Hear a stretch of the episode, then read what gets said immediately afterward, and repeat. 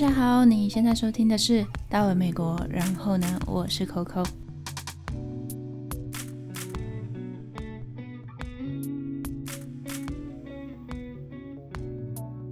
嘿，有事吗？这个单元呢，主要是会和大家分享一些在美国当地，我们台湾人看了觉得很奇怪、很歪头，不知道发生什么事，又或者呢，觉得超级羡慕，也希望台湾可以来一条这样的法律，我们就会分享这些奇奇怪怪的东西给大家喽。那今天要来聊的就是，呃，为什么在美国呢？周日早上是买不到酒的，在某些州。你是买不到酒的。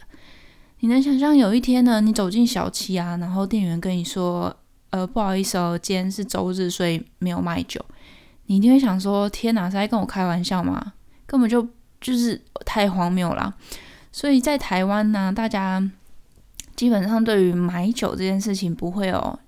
任何被限制的感觉，就除了年龄限制以外，基本上只要你成年，你想要买酒的话，没有人会。就是阻止你嘛，然后你也一定经历过在小区外面啊，跟朋友打屁聊天喝酒的时候，对不对？就是一定有那种时候，你坐在那个小七外面，然后拼命打电话跟朋友说：“哎，我在那个什么路的那个 Seven，赶快过来啊，已经买好了，赶快过来。”那如果你没有这种经验的话，哈，你可能要检讨一下，就是赶快打拿起电话揪一下朋友来小七喝酒。我觉得这个经验很特别，而且就是会觉得非常的出国的时候就觉得非常的 luxury，就是觉得这是一个极度豪华奢侈的经验。然后我们在韩剧里面也常看到朋友坐在超商外面喝酒聊天，然后可能吃泡面啊，或是吃泡菜，就是其实，在我们习惯的文化里面。这是非常简单，然后很自然的事情，所以喝酒对我们来讲，就是跟朋友聚会，或是你抒发你心情，或只是一个很简单的饮料的这个动作而已。你没有办法去想象说，哈，你今天买酒，或者是你喝酒会被限制，被法律而限制。像我年轻的时候，就会觉得，也不是说现在多老，但就是稍微再年轻一点的时候，就觉得拿酒在路上或是在小七喝酒是一件很时尚又很省钱的事情。就是想，就感觉上，如果你买了一个很漂亮的啤酒，然后拿在手上，就还蛮时髦的。尤其是你去音乐节或是跨年的时候，你必须就是吃完晚餐，买了一杯珍奶，珍奶喝完就要配啤酒，啤酒喝完差不多开了有没有，就可以去买一杯。再去买一瓶 whisky，这样就大概这种顺序。但是你现在就是我现在讲的这些啊，其实在美国几乎是通通不能做的，或者是你必须有限制的做。最直接感受到的话，应该是你入境美国的时候，在美国机场，他卖酒的地方是，譬如说一间一间的，但是他会划线。就有点像是我们现在疫情的期间有那种 social distance 的线，就是会帮你，他会帮你隔六公尺，然后叫你要站好这个线。然后卖酒的话，就是他会画一个圈圈给你，说哦，你不能离开这个圈圈的线。就有点像是这边是喝酒区，那边是不喝酒区，就可能跟以前的吸烟区的概念有点加，有点接接近这样子。对我来讲，我觉得这已经蛮奇怪，就好像你哎，我进来了，哎，我又出去了，就是。很模糊，但是也也好了，那就遵守，就会让我觉得好像是不是喝酒不太好的那种感觉。加上我之前在亚特兰大读书的时候，我们卖酒的那个 liquor store 啊，它外围啊都会用几乎是监狱造型的铁栏杆，整个这样包起来，就整间整间房它是外面是有一层铁栏杆的，然后。当然，他们是因为嗯防抢劫啊、小偷什么的，就你可以大概知道他们是为了治安的部分在做准备。可是相就是这样子下来，你也会觉得说，哎，卖酒的地方感觉很恐怖。然后我买酒是不，是不好，或是说为什么我一定要到这么 shady 的地方买东西？好像很奇怪，好像就是偷偷来的那种感觉。然后你进去买酒，买完之后。酒不是都很重吗？然后你就会看到那个店员拿直接拿两层塑胶袋就要帮你包酒，然后我就想说不用啊，我我抱着就好，我我提着就好，就是不要再包了。然后我就会跟他讲说不用不用包，然后他就会跟他说，他就跟我说没办法，因为就是法律规定一定要把你的酒水给包起来，即便你没有喝哦，你就只是买走带外带，你还是得就是这样，就是要包起来。那时候我就觉得，哦天哪，好吧，那那我下次带购物袋，就是真的是蛮蛮让人困惑的一些地方。但是像我现在搬到 Boston 这边，就比较没有这种被栏杆包围的酒庄，那酒庄大部分也都相相当的明亮，然后。气氛也都不错，所以就也比较不会有那种好像你偷偷摸摸去买东西的感觉。当然，可能是因为它这边治安相对好，但只是整个氛围来讲，就不会觉得好像购买酒类是很，嗯，譬如说比较堕落嘛，就以宗教来讲，可能会比较就有罪的那种做法。这样加上这里哈，又是属于就是巴森这边就是属于。呃，酿酒的大洲，所以各种酒类繁杂，选择非常多，然后路上酒吧也都非常多，所以基本上你就会觉得大家都很爱喝嘛，然后就是跟着喝也没有那种诡异的，好像有社会道德的那种瑕疵这样。那。基本上讲了这么多，有买酒的限制啊，呃，你不能外露你的酒水。其中最让大家就是众所皆知的，当然就是 public drinking，不能在公共场合喝酒，在这边是违法的。那像我们在台湾可能很习惯，你去夏天，嗯呃，呃，你夏天去公园啊、湖边、海边，应该大部分都会带上一手啤酒吧，或是你就会直接到隔壁的小七，就是去买个酒。就这是非常非常自然，而且你会觉得这就是要配夏天，你必须这样做的这些事情，在美国基本上是你可能可以做，可是会是灰色地带。就我们会用那个套子把它套住，然后要喝的话也不会是明目张胆的喝。那像我们如果去划 kayak 一些呃船，就是水上活动的话，它的牌子上也会很直接的跟你说。不可以携带酒类上船，就是这一类。就是你会觉得，那我夏天大热天来到这里，到底是就是能喝什么？就是反正就是酒精类也不能带。我自己没有看过警察真的因此而去盘问人啊，或者是去做罚款啊，或者是把人抓走，这都是没有看过。但是就是基本上，如果你到当地，我觉得最重要就是你可以。呃，问问看这边的人，然后问一下哦，这边情况大概怎样？那你要如何随机应变？那如果真的很想喝的话，就尽量找酒吧，就是有呃合法卖酒的地方，他就能合法的喝酒。那我刚刚讲的这些呢，就是属于你自己携带酒类的部分。那如果你进到酒吧，它有一些蛮严格的限制。嗯、我印象比较深刻的是，他一张证件只能买一杯酒。你一个人也只能，就是你一个人拿一张证件只能买一杯酒，你不可以多买。你一个人拿两张证件，有时候他愿意让你买两杯，但是不一定，呃，不一定是每一家都可以。有时候是愿意，有时候是不行的，就一定要是你的证件，你本人到柜台，他让你点，所以算是蛮严格的管控。然后，如果你你表更比方说你没有证件的，就是电子的也不行，就是只要一定要是纸本证件，他看得懂的英文的。如果你是外国人拿别的外文的证件也不行，除非你是就是护照当然都有，可如果你是拿譬如说别的国家的身份证，那就就也不行。但这些限制其实基本上都还在理解范围，就只是可能觉得他们就是相对呃严谨。的一些喝酒规定、买酒规定都还 OK，但是回到我们今天的主题，为什么周日早上买不到酒？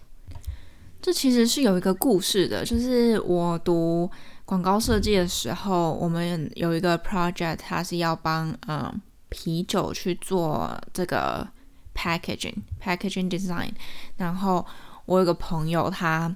譬如说，我们礼拜一要 presentation，要最后，譬如说期末的 demo 这样子，然后他好像在礼拜六晚上不小心把他自己用好的啤酒打破了，然后他必须要去赶快做处理，然后赶快买新的，赶快印啊什么的，所以他就礼拜天一大早八点，人家一开门就冲进超市，然后要买啤酒，就就被挡下来了，就是那边整区是被拉线拉起来的，你是不能买的。然后他就问说为什么不行？然后他们说你要等到十点，就是虽然八点开门，但是你十点开始才能买酒。然后所以他就一个人在那边苦苦等了两个小时，然后到了十点才买酒。然后这就开启了我们大家对于这个为什么周日买不到酒的这样子的一个讨论。结果讨论不是到这边就结束了。有一年我们在圣诞节的时候去 North Carolina 北卡滑雪的时候，发现了更神奇的地方。然后那时候吃饱喝足了，圣诞节当天就是决定要去买一个酒喝一发。结果呢，进了超商，超商店员直接跟我们说：“哦，不好意思，今天是呃圣诞节，就是不卖酒。”然后，我们就想，我们就愣住啊，想说：“嗯。”是你这家店本身自己就是有这样子的一个规定吗？还是怎样？然后他就说：“哦，没有，不好意思，这是州法，就是法律是这样规定，圣诞节是不能卖酒的。”然后我们当时就真的半信半疑，想说：“真的有这种法律？”然后上网查了一下，才发现居然是真的诶，就是。圣在有一些州，它的圣诞节啊，连带着所谓的感恩节，就他们比较宗教的节日，它是不能不能去贩售酒类的，所以你同样的你也买不到酒。那你可能在餐厅是喝得到，但是你自己是不能去买酒的。然后这条法，它其实最早最早最早可以回溯到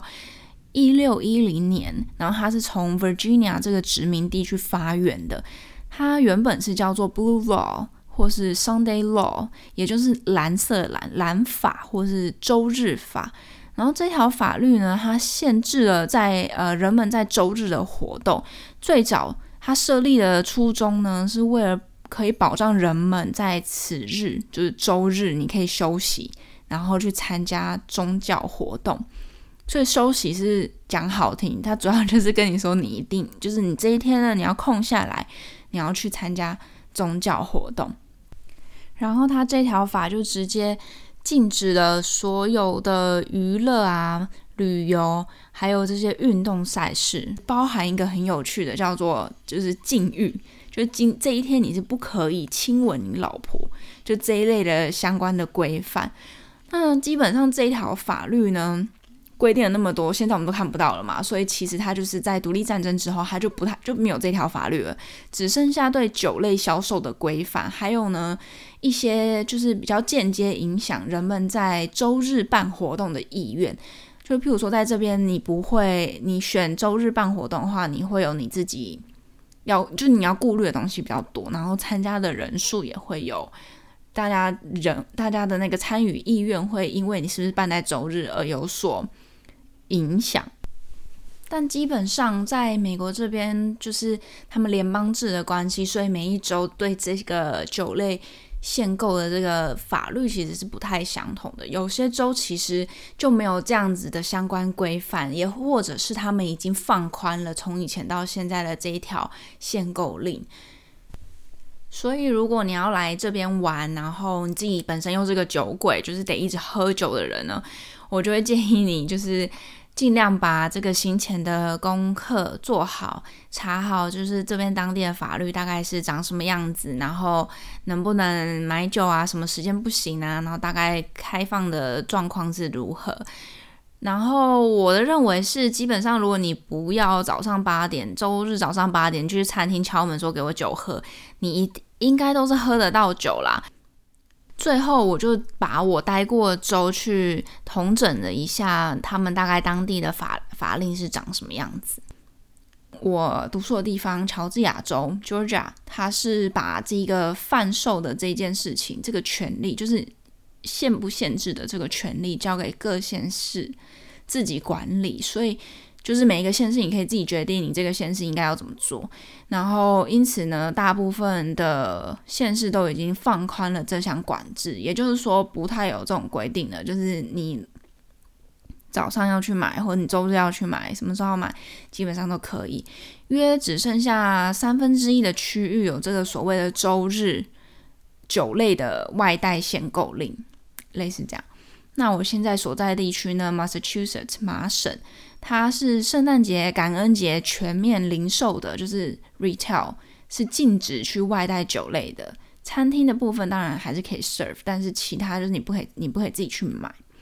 那周日十点以前呢，也是不得贩售，不得 serve。然后最有趣的地方是，到现在还在被围，就被大家诟病，不停的拿出来讨论以及抱怨的，就是它是不得宣传所谓的 Happy Hour，也就是说，你不能在 menu 或者在你的看板上面写说，哦，三点到六点 Margarita 五块，就你不可以去做这样的宣传，然后你也不得去促销。那这一点我是抱着怀疑的的态度，因为我有去我查了一下资料，到呃二零一九年十一月的时候，还是有人在抱怨这条法律，所以显然这条法律并没有被放宽。但是我印象又好像在某一些酒吧，我事实上是看过这类的促销，可能不是用最大字，但是也有好像被促销到的感觉。反正我不是很确定，只是说这条法律是在麻麻州是。非常独有的。那另外到了纽约，它就是也是，它就剩下圣诞节当天呢，你是不能外带你的酒，就是你不可以去酒庄把这个酒整个扛回家，这样这是不行的。但是你礼拜天一样，就是从中午到晚上九点你可以喝酒啊，其余时间不行，这样子基本上就还 OK 啦，就是嗯，你就晚你就睡晚一点嘛。然后到了加州的话就没有这些限制哦，就是真的是随便你想怎样就怎样。如果店有开，它就有卖，大概是这样的状况。那我就觉得说，很想问大家，你会不会觉得这个限购令不太合理？又或者你觉得很合理，让大家就是星期天有个休息的借口？你觉得如果台湾有这样的限购令，会被大家群起反对吗？我是还蛮想知道，如果台湾有类似的、类似的这种这种法律，不知道会怎样哈。那就总结一下啦。所以基本上，如果你要到美国这边饮酒、买酒，在路上喝酒不行啦。不过就是酒类相关的这些活动，你基本上呢就是多查、多看、多问。行前查看看当地的法律，看有没有你不知道的，或是有没有在确认的部分。那到达的时候呢，多查看店内的告示牌子，因为基本上如果他真的有一些比较特殊的规定呢，他应该会写出来告诉你。如果呢你有任何疑虑的话，你就马上询问，不管是店员啊，或是旁边的人啊，或是诸如此类，再不然就是问 Google 大神啦。所以就是保持这个多查、多看、多问，基本上就是不会犯任何错了。好啦，讲那么多，口都渴了，也差不多也要喝一杯了。喜欢我们的节目的话，可以上 Facebook、YouTube 搜寻“到了美国”，然后呢，追踪我们或是留言给我们哦。如果有任何相关的想法或是题目想要提供给我们的话呢，也可以 email 到我们的信箱 and then podcast at gmail dot com。那今天节目就先这样喽，拜拜。